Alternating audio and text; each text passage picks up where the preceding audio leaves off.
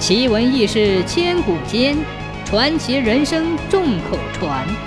千古奇谈。孙膑受庞涓之骗，初到魏国时，魏王要考察一下孙膑的本事，就对孙膑说：“我现在坐在座位上，你有什么办法让我下来呢？”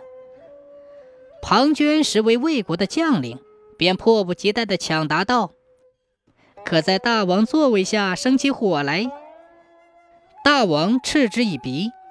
孙膑想了一下，然后对魏王说道：“大王坐在上面，我是没有办法叫大王下来的。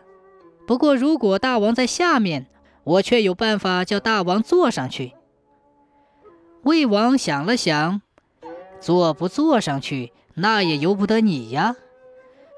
于是就从座位上走了下来，并说：“哼，现在我倒要看看你有什么办法让我坐上去。”周围的群臣轰然大笑，都想看孙膑到底有什么办法。